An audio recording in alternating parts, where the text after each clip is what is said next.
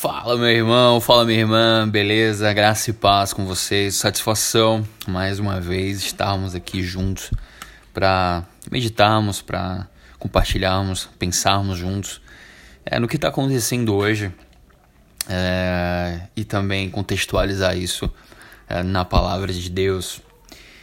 Eu, no podcast anterior, eu comentei sobre é, o efeito corona, né? A carona no corona é, temos a oportunidade de, como humanidade, como mundo, mudar alguma coisa, é, sairmos melhores, pessoas evoluídas. Mas eu fico me perguntando, e eu pensei muito é, naquela frase de Jesus, é, ele, fala, ele falou que a maldade ia se multiplicar. E aí eu pensei comigo, eu falei, poxa, essa maldade vai se multiplicar, não tem mais como se o mal vai prevalecer nesse mundo, por que, que eu teria que é, fazer o bem, é, olhar para o outro, ser generoso? E eu fiquei um pouco em crise. Né? Mas aí quando você vai para a escritura, você vê, vai ver em que contexto que ele falou isso. E mais para frente eu vou comentar realmente esse efeito uh, corona ele nos dá uma falsa ilusão uh, do, do que pode acontecer com o mundo.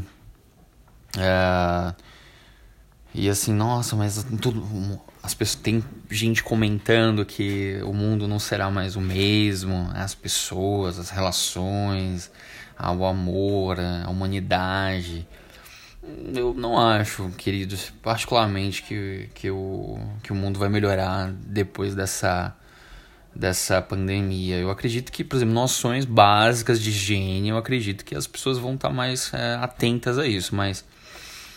E aí eu vou explicar também mais para frente, né? Porque a história, ela não mente, a gente já passou por muitas coisas, né? Muitas guerras, muitas revoluções, muitas ideologias e a gente não vê muito efeito prático uh, na totalidade das coisas. Né? Não estou dizendo que não, uh, não, foi, não foram importantes. Uh, aí o que que nos move, né? Que, qual, qual que é a esperança que a gente precisa, uh, qual que é a esperança nossa? Será que vale a pena? Então é isso que eu quero uh, refletir hoje com vocês. Então, falando do efeito corona, que para mim ele é temporário, né? Ele é muito mais por questão de sobrevivência nas pessoas. Né? É, mas as pessoas elas estão preocupadas, né, na, na sua maioria, com o seu próprio umbigo, né, com o seu próprio egoísmo. Haja vista é, que nós vimos é, debandadas, é, corridas aos mercados né, para acumular estoque, não pensando nos outros, nas outras pessoas que iriam né, é, chegar lá é, e, com, e, e, não, não, ter o produto na prateleira, o alimento. O que pode acontecer também que muito do que foi comprado pode já estar tá estragando, porque os mercados eles não, é, eles não fecharam. Então o que realmente você vê é um, é um puro egoísmo né, da humanidade nesse, nesse meio, ao invés de, de ter uma, uma generosidade né, em pensar no outro. Você vê também abuso de autoridade, né, como foi o caso de um governador de Santa Catarina. É, aí a gente entra numa é, numa orientação né, que as igrejas evangélicas, não só evangélicas, mas as outras igrejas católicas e outros templos também foram orientados a não aglomerarem pessoas dentro né, do seu da, é, da sua estrutura, porque, claro, para facilitar o contágio. Né? Isso por bom senso, uh, acho que os líderes eles uh, acataram né? essa, essa situação, mas pela uh, legislação da Constituição não era necessário, na verdade se for seguir a lei, a Constituição Federal, a liberdade, existe uma liberdade religiosa. Mas, claro que com bom senso, houve essa, uh, esse, esse, essa dispersão totalmente pensando na população. Agora, isso não quer dizer que as pessoas não, não possam, né, dentro das suas próprias casas, né, se reunirem, é, se, Eu falo com prudência, claro, é, uma oração, com duas, três pessoas da própria família. Isso não existe decreto né, é, governamental. Né, é, os governadores e prefeitos eles têm que submeter à Constituição Federal, que é a Carta Magna maior. Então, é, existe esse, se há uma, uma orientação é, e isso é respaldado pela polícia para que, que isso como aconteceu em Santa Catarina, na cidade de Forquilha, até como compartilhei no meu Twitter, quem quiser pode me seguir lá, que eu vou deixar o um endereço aí. É, que é um absurdo, né? Os policiais entraram, invadiram é que o, residência e não permitiram que isso acontecesse, é, a oração acontecesse com esses familiares. Né? A, a, a, sua casa é inviolável, né? a Constituição ela garante esse direito. Então é isso que a gente precisa é, ficar atento a essas coisas. É isso, queridos. Aí passando para um, um próximo ponto, né? Quando você, quando você olha para realmente para a história da humanidade, ela, a história realmente ela não mente. Tantas guerras, fomes, desigualdade social, violência, sabe, matança de índios, né, na América quando chegaram aqui. É, você vê a escravidão, né, o banho de sangue é, que aconteceu aí na história do Brasil com tantas revoluções Sabe, quando você olha, falei, caramba, como que isso aconteceu? Né? É, escravizar o, é, o povo negro de uma maneira tão absurda é, e, sabe, é absurdo. Você vê que realmente é, a história da humanidade ela foi manchada assim por esses por esses acontecimentos. Duas grandes guerras mundiais, né, que deixaram milhares de mortos.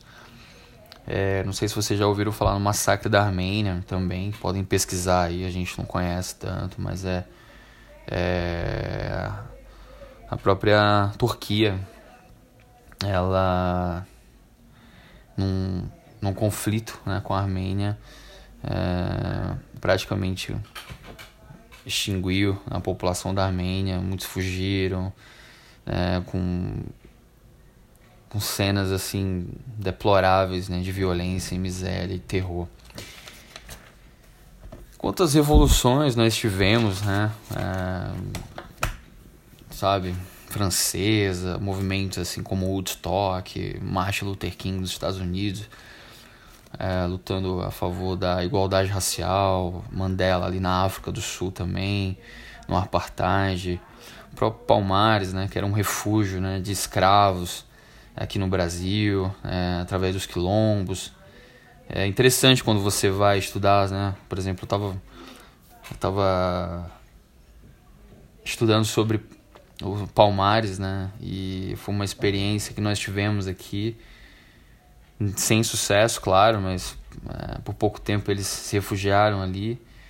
Mas teve uma aqui na América uma, uma experiência que deu certo, inclusive, na cidade, acho que de Yangá, lá no México que é, eles conseguiram né, a liberdade e conseguiram é, conviver naquele país é, sem maiores transtornos né, com, com as autoridades da época. Então é possível.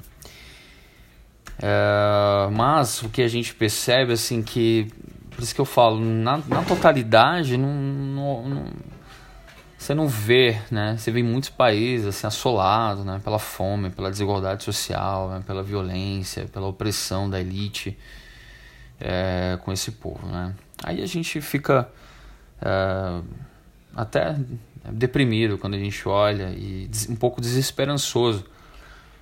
Mas nós, é, cristãos, né? crentes em Deus, é, por que, que a gente não desanima? Porque o próprio apóstolo Paulo ele fala isso lá em 2 Coríntios capítulo 4, verso 16. Por isso não desanimamos. Pelo contrário, mesmo que o nosso homem exterior se corrompa, contudo o nosso homem interior se renova de dia em dia. Porque a nossa leve e momentânea tribulação produz para nós eterno peso de glória, acima de toda comparação. Não atentando nós nas coisas que se veem, ou seja, o que está acontecendo, mas nas que não se veem, ou seja, novos céus e nova terra, porque as que se veem são temporais, as que não se veem são eternas. Isso se remetendo à, nova, é, nova Jerusalém que virá e tal. É, o que nós devemos, queridos, é realmente ter os bons exemplos que acontecem de hoje em dia. Né? Por exemplo, eu falei de um dos podcasts aí, é, acho que é sobre justiça, né? No, no, nas bem-aventuranças podem voltar né, no podcast, tem lá nas bem-aventuranças, bem-aventurados que tem fome e sede de justiça. Eu falo do pastor metralhadora lá nos Estados Unidos, que ele não se conformou com um camarada, camarada entre aspas, né, chamado é, é o Coni, lá no Congo, que é o próprio diabo na terra mesmo, né, que ele chegava nas aldeias, matava os pais das crianças, colocava as crianças para serem soldados seus, pegava as meninas e estupravam. Então, o, realmente, o, a perversidade ali encarnado no homem. E esse pastor, ele foi ali acolher essas crianças órfãos, né? Criou, construiu vários orfanatos. É uma história, inclusive tem até um filme, né? virou filme no Netflix chamado Redenção. Cara, muito bom. Muito bom, assim, você vê, por exemplo, um projeto é, ali na Cracolândia, aqui na, na, na, cidade de São Paulo, na região da Luz, chamado de Pedra para Rocha, filiada à Igreja Bola de Neve, que a despeito do, da ausência ali do poder público, eles estão lá é, diariamente servindo é, esses moradores é, com alimentos, é, levando palavras de fé, então realmente você vê que, poxa, então vale a pena é, ter esperança. Quando a gente escuta aquele. É, aquela música lá do John Lennon. É, Imagine all the people, né? Hoje não tem país, hoje não tem choro, não tem, tem fome. Eu vejo que isso aí a gente vai. É, a gente vai viver isso na eternidade. Mas e aí? É... Quando, até no começo aqui da mensagem, eu falei daquela frase né, de Jesus. E aí eu quero entrar muito na, mais nessa, nessa parte, né? Da... Será que nós não, não tem jeito, né? É... Será que o mal vai se multiplicar? Já estamos, já estamos vivendo isso que o, que o próprio Jesus falou em Mateus 24, verso 12. Que ele falou assim: Por se multiplicar a iniquidade, o amor se esfriará de quase todos. Eu acredito que não, querido, porque quando você vê o contexto, né? E aí eu, eu falei, caramba, meu, onde que tá escrito? Vamos ler um pouco mais aqui. Realmente as escrituras são maravilhosas, né? Você lê aqui, é no princípio das dores, né? Quando vocês ouvirem falar de guerras, eu estou lendo o verso 6, rumores de guerra, não assuste. Porque é necessário, vai acontecer essas coisas, mas ainda não é o fim. Então, e ah, e o corona tá onde, né? Essas epidemias, será que Jesus falou? Sim. Inclusive tá lá em Lucas. Ele fala lá no, no verso 11 do capítulo 21. Ele vai falar assim: haverá grandes terremotos, epidemias e fome em vários lugares. Fome em vários lugares. Então, queridos, é isso. É, realmente, mas não é agora, é mais para frente. A gente claro, independente de qualquer coisa, a gente vai continuar é, fazendo bem. Até porque a nossa esperança é, é, no Senhor. Eu gosto de um versículo é, que essa semana eu, li, que se encontra em Romanos, né, capítulo 8, verso 21, que fala assim: na esperança de que a própria criação será redimida do cativeiro da corrupção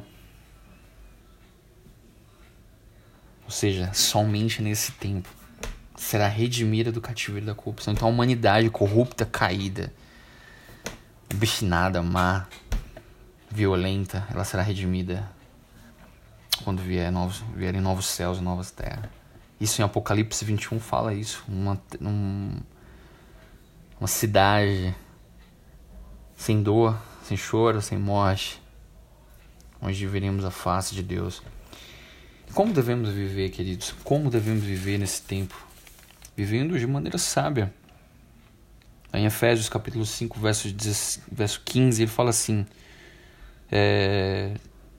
Portanto, vede prudentemente como andais, não como nécios, assim como sábios, remindo o tempo porque os dias são maus, aproveitando o tempo, porque por esta razão não vos tornei insensatos, loucos, né? mas como sábios, para que a gente possa compreender qual a vontade do Senhor. É isso. É assim que nós devemos viver. É isso, queridos. Chegando ao fim de mais uma mensagem, deixando essa reflexão para vocês. É, independente da maldade no mundo, a, nós somos a esperança desse mundo. Você é a esperança do mundo. Faça alguma coisa, nem que seja mínima. Falar, ah, mas só eu, andorinha só não faz verão. Mas já muda a realidade de uma pessoa. Que isso se for um efeito em cadeia, você pode sim mudar a realidade ao seu redor. Não se conforme, não seja uh, negligente com, que, com a injustiça que está ao seu redor, na sua cidade. Então, lute, lute para que haja justiça Lute para que Deus possa colocar a vontade dele no teu coração, que você seja guiado pelo Espírito Santo. Quero deixar uma frase final de um cara chamado Edmund Burke. Fala assim: Para que o mal triunfe, basta que os bons fiquem de braços cruzados. Valeu. Sigam lá no Twitter, arroba Anderson Franco. Um grande abraço e até.